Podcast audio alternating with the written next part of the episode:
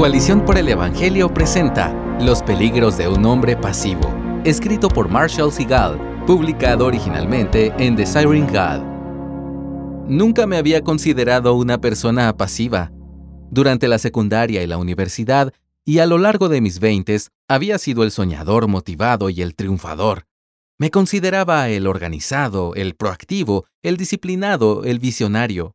Yo era el que iniciaba los siguientes pasos, las reuniones importantes, los cambios necesarios, los planes de grupo, las conversaciones difíciles. Entonces me casé. Y el matrimonio me mostró lados de mí mismo que nunca había tenido que ver. Un hombre no cambia mucho por hacer votos y ponerse un anillo, pero ese día muchas cosas cambian para un hombre. El apóstol Pablo trató de prepararnos, Escucha lo que dice en 1 Corintios 7 del 32 al 34.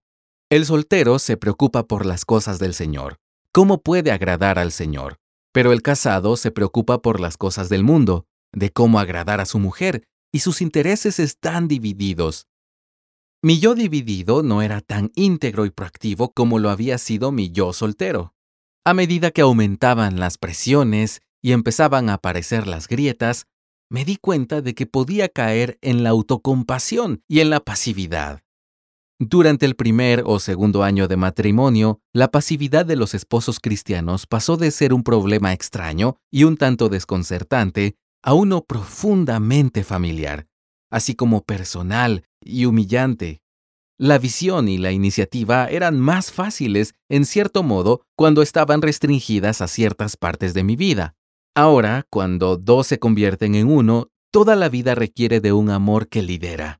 ¿Volveré a entregarme hoy por el bien de mi esposa, como dice Efesios 5:25? ¿Seguiré buscándola, estudiándola, cortejándola? ¿Desarrollaré y llevaré a cabo una visión para nuestra familia? ¿Abriré consistentemente la Biblia y oraré con ellos? ¿Lideraré a nuestra familia en amar y servir a la iglesia? ¿Me acercaré a los conflictos con paciencia y amor o me retiraré? ¿Me anticiparé a las necesidades de nuestra familia y dejaré espacio para el descanso? ¿Disciplinaré a nuestros hijos aunque esté cansado?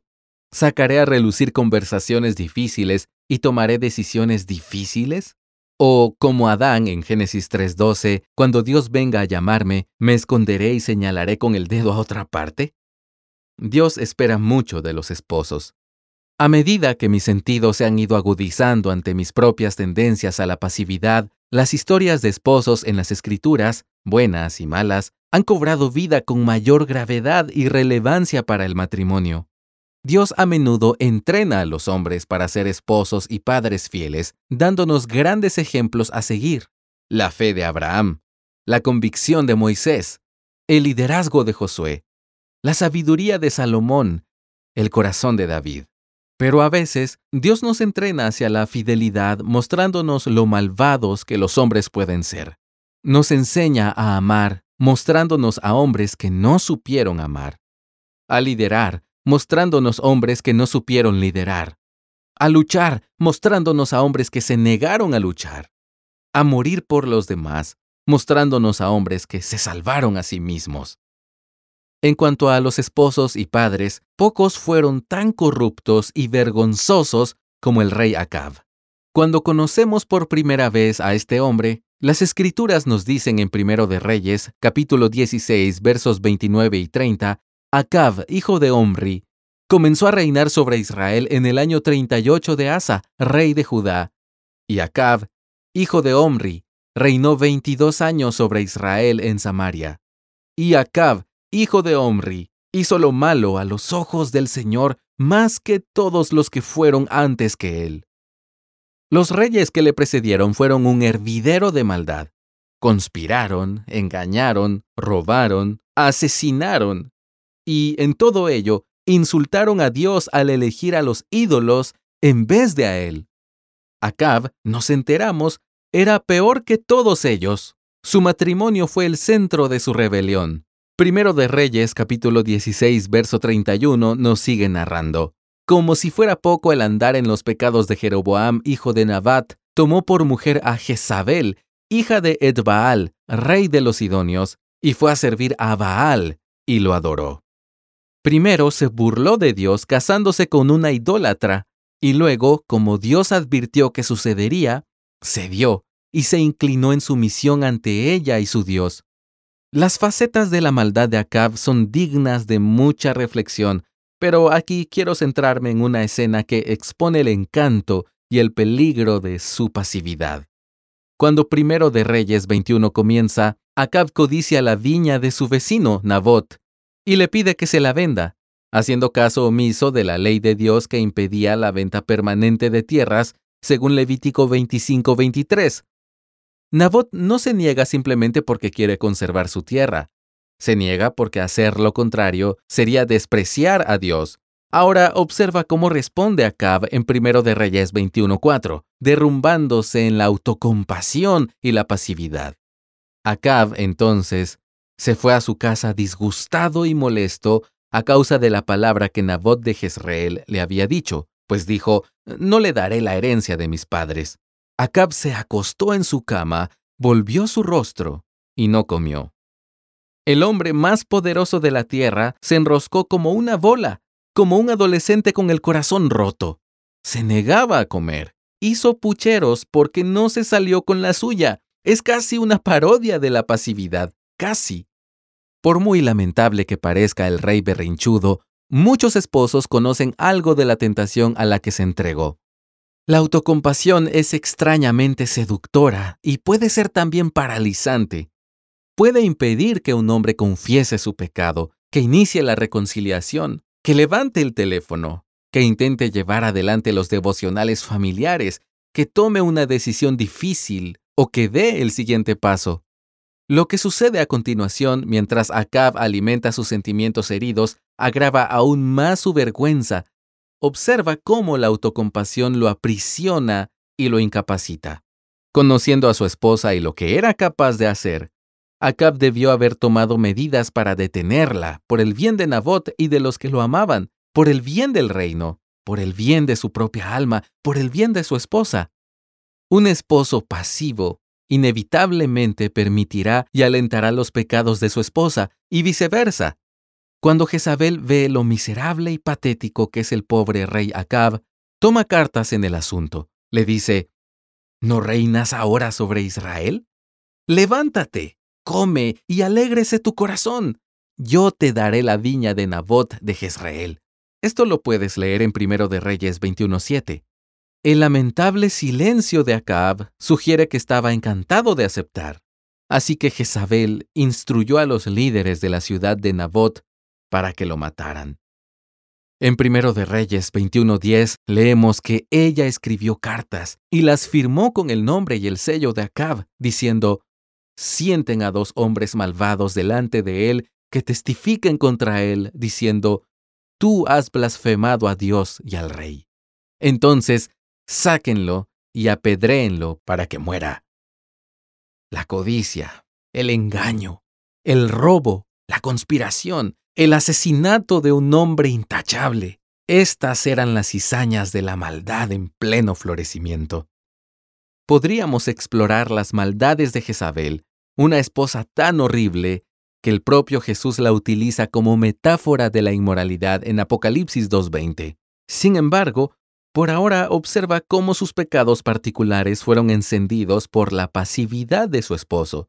Mientras él se revolcaba en la autocompasión, alimentaba la iniquidad de ella. Si él hubiera tenido la convicción y el valor y el honor de actuar según el llamado de Dios, probablemente podría haber evitado todo lo que sucedió aquí. Podría haber salvado la vida de un buen hombre. Pero en lugar de eso, se quedó en cama. Acab demuestra que a veces un hombre que no hace nada es tan dañino como el que hace lo incorrecto. Un buen esposo no puede evitar que su esposa peque, pero tampoco se quedará en el sofá mientras ella lo hace. Un mal esposo, especialmente un esposo pasivo, la alentará a pecar aún más. En los momentos desafiantes de nuestros propios matrimonios, algunos hombres se acostarán como Acab y otros se levantarán como el hombre que conoceremos a continuación. Jezabel le dice a Acab que Nabot ha muerto y que su viña está ahora disponible. El texto en Primero de Reyes 21:16 continúa de la siguiente manera. Así que cuando Acab oyó que Nabot había muerto, se levantó para descender a la viña de Nabot de Jezreel para tomar posesión de ella. De nuevo, pasividad. No leemos ¿qué has hecho? Tampoco ¿cómo ha muerto? Ni ¿es la viña de este muerto algo que pueda tomar? No, en cambio leemos cuando Acab oyó que Nabot había muerto, encontró por fin fuerzas para abandonar su lecho e ir a disfrutar del campo de otro hombre. Entonces dice primero de Reyes 21:17, vino la palabra del Señor a Elías el tisbita. Por mucho que desprecie lo egoísta, pasivo y malvado que era Acab, admiro aún más al hombre que dio un paso al frente para enfrentarse a él. Mientras la sangre inocente de Nabot corría por las calles, el profeta Elías llamó a la puerta de Acab. Nota que se dirige a Acab, no a Jezabel, con una palabra del Señor. Te has vendido para hacer el mal ante los ojos del Señor. Esto lo puedes leer en Primero de Reyes 21:20. Acababan de matar a un hombre por negarse a venderles una viña. Imagina el mal que podrían hacer a un hombre que les acusara así. Mientras otros hombres observaban y permanecían en silencio e incluso participaban en la injusticia, uno rechazó la atracción de la pasividad y abrazó el precio de la obediencia. Prefería morir antes que sentarse a contemplar cómo se vandalizaba la ley de Dios. No pierdas de vista lo que Dios dice a continuación a través de Elías. La pasividad de Acab volvería no solo sobre su cabeza, sino también sobre las cabezas de todos los que amaba, sus hijos, los hijos de sus hijos, su esposa. Escucha lo que dice primero de Reyes 21 del 21 al 23. Te barreré completamente y cortaré de Acab todo varón, tanto siervo como libre en Israel, por la provocación con la que me has provocado a ira, y porque has hecho pecar a Israel. También de Jezabel ha hablado el Señor. Los perros comerán a Jezabel en la parcela de Jezreel. El juicio contra Acab es una imagen vívida y sangrienta de cómo el pecado sin control arruina un hogar. Cuando un esposo se vuelve pasivo, toda la familia sufre, tal vez no en juicio como Jezabel, pero igualmente sufrirán. La historia recuerda el inicio con Acab en Primero de Reyes 21-25. Ciertamente, no hubo nadie como Acab que se vendiera para hacer lo malo ante los ojos del Señor, porque Jezabel su mujer lo había convencido. El narrador quiere que veamos todo lo que acaba de suceder como una lección de iniquidad, una clase magistral de fracasos matrimoniales. Sin embargo, el relato avanza y llegamos a Primero de Reyes 21-27, que es uno de los más sorprendentes de la escritura. Escucha lo que dice. Cuando Acab oyó estas palabras, rasgó sus vestidos, puso silicio sobre sí y ayunó se acostó con el silicio y andaba abatido. Uno podría pensar que se trata del mismo hombre que encontramos tumbado en la cama, compadeciéndose de sí mismo y negándose a comer. Sin embargo, no es el mismo hombre, no ante los ojos de Dios. En lugar de arremeter con furia contra el profeta, en lugar de refugiarse en la autocompasión y la pasividad, Acab se humilla en señal de arrepentimiento hace lo más difícil. Ve su pecado, aborrece su pecado y busca la misericordia del Señor. Y en Primero de Reyes, capítulo 21, versículos 27 al 29, leemos, Entonces la palabra del Señor vino a Elías el tisbita, diciendo, ¿Ves cómo Acab se ha humillado delante de mí? Porque se ha humillado delante de mí, no traeré el mal en sus días. Pero en los días de su hijo, traeré el mal sobre su casa. Todavía quedaban consecuencias, sin duda, pero algo de su pecado había muerto. El esposo egoísta, orgulloso y pasivo se convirtió en uno humilde, al menos por un tiempo, dando esperanza a los esposos egoístas, orgullosos y pasivos. Es fácil detestar la pasividad de Acab, un rey que se abate obstinadamente mientras su esposa comete asesinatos que desprecia descaradamente e incluso se burla de los llamados de Dios a liderar y amar, y que pone con egoísmo la voluntad de Dios por debajo de sus propios deseos. Sin embargo, es más difícil odiar la pasividad en nosotros mismos. Practicaremos, como esposos en Cristo, un amor intencional, costoso y activo. ¿Seguiremos liderando cuando sea inconveniente hacerlo? ¿Recibiremos la misericordia de Dios? ¿Nos humillaremos ante Él? ¿Abandonaremos nuestro orgullo y autocompasión y resistiremos la atracción tentadora de la pasividad? Gracias por escucharnos. Si deseas más recursos como este, visita coaliciónporelevangelio.org.